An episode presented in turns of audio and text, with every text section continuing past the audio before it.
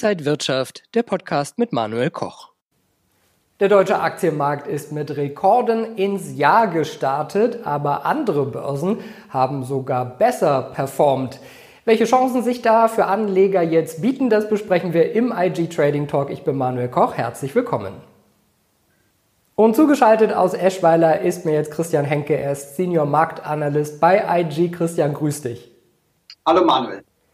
Christian, wir haben ja schon gesehen, der DAX, der läuft eigentlich ganz rund, aber es gibt dann doch Börsen, die besser laufen. Ja, auf alle Fälle. So gut ist der DAX jetzt auch nicht. Wir haben schon seit einiger Zeit haben wir eine Outperformance an den asiatischen Börsen. Ja, wie kann man das darstellen? Wie kann man das messen? Ich habe da jetzt mal eine relative Stärke Liste mitgebracht, berechnet nach Levi. Und äh, ja, gerade dieses Verfahren ist bei Anlegern und Tradern sehr, sehr beliebt, weil wir so ganze Märkte innerhalb kürzester Zeit scannen können nach Aktien, die halt eine relative Stärke aufweisen, beziehungsweise eine relative Schwäche, je nachdem natürlich, wie der Anleger sich positionieren möchte, long oder short.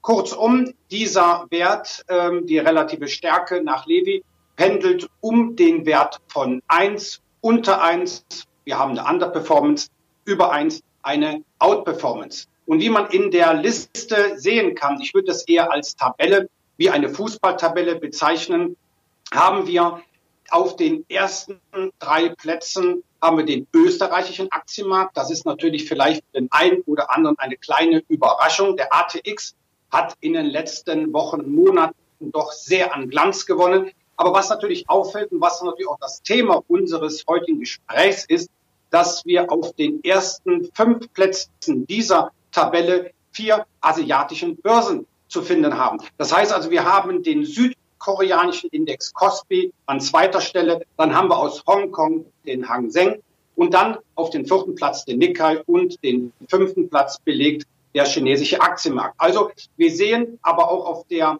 Tabelle, dass wir nicht nur seit heute diese Outperformance haben, sondern hier seit einiger Zeit, seit einigen Wochen können gerade diese Börsen in Fernost äh, ja wirklich überzeugen.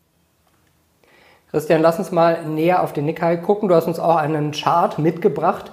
Gibt es denn da auch noch Potenzial nach oben? Ja, natürlich. Darum habe ich auch den Nikkei mitgebracht.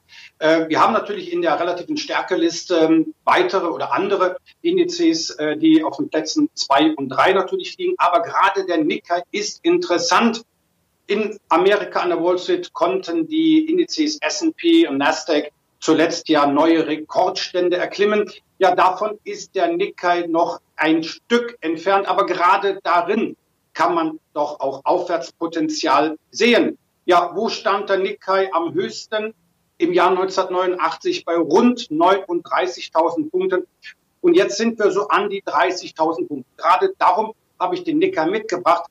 Hier sehen wir im Big Picture, also im Langfristchart auf Monatsbasis, dass wir an der 30.000 Punkte Marke jetzt sind. Das heißt, wir haben hier eine psychologische Marke, eine runde Zahl. Darüber hatten wir uns ja auch schon mal in einem Interview unterhalten, wie bedeutend, wie wichtig gerade diese runden Zahlen sind.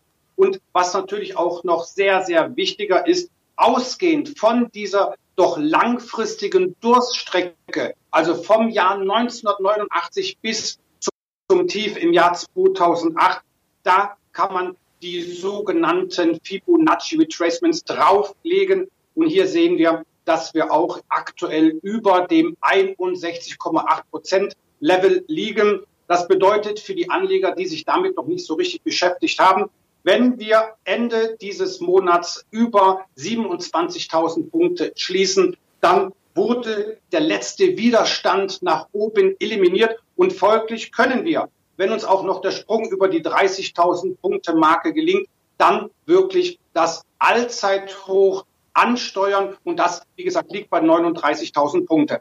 Dass das natürlich nicht von heute auf morgen geht und dass wir natürlich auch mal jetzt eine Korrektur sehen könnten, wenn wir uns gerade die Performance seit dem Tiefstand, dem traurigen Tiefpunkt der Corona-Krise März, April anschauen, hat der Nikkei doch deutlich an Wert gewonnen.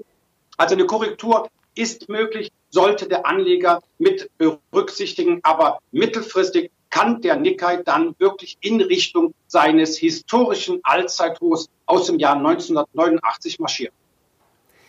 Wenn wir jetzt sagen, na gut, der DAX hat vielleicht so eine kleine Schwäche, aber das ist äh, ja auch relativ gesehen äh, auf Rekordniveau in einer Corona-Krise. Aber äh, welche Alternativen könnte man sagen, gibt es dann hierzulande noch? Ja, die sogenannten kleinen Brüder. Ja, da werden die äh, Nebenwerte und die Technologiewerte bezeichnet, also sprich den MDAX und der TechDAX. Und gerade der MDAX hat sich so peu à peu herangeschlichen. Und man kann eigentlich mal so sagen, die kleinen Brüder sind erwachsen geworden.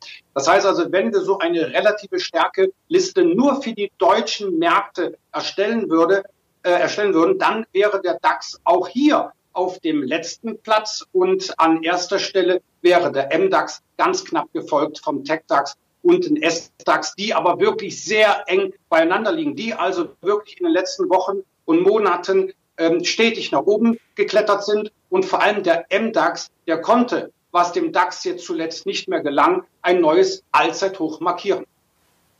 Christian, was würdest du jetzt Anlegern allgemein raten, sich hierzulande umzuschauen oder auch nach Asien mal den, wirklich den Blick auch zu werfen? Na, auf alle Fälle. Diversifikation ist ja nun mal, würde ich mal fast sagen, das oberste Gebot.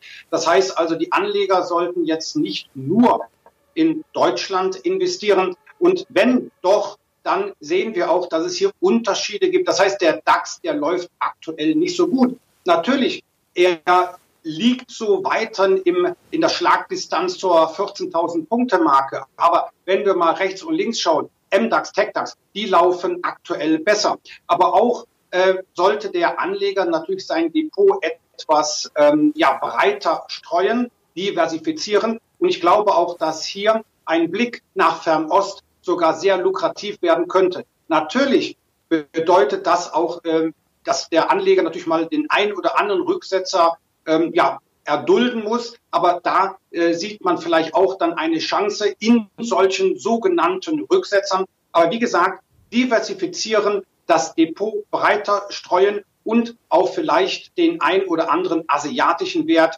ETF, wie auch immer, ins Depot nehmen sagt Christian Henke, Senior Marktanalyst bei IG. Christian, vielen Dank für deine Einblicke. Danke, Manuel. Und Ihnen und euch, liebe Zuschauer, vielen Dank fürs Interesse. Das war der IG Trading Talk für diese Woche. Mehr Informationen gibt es auch noch unter IG.com. Vielen Dank und bis bald.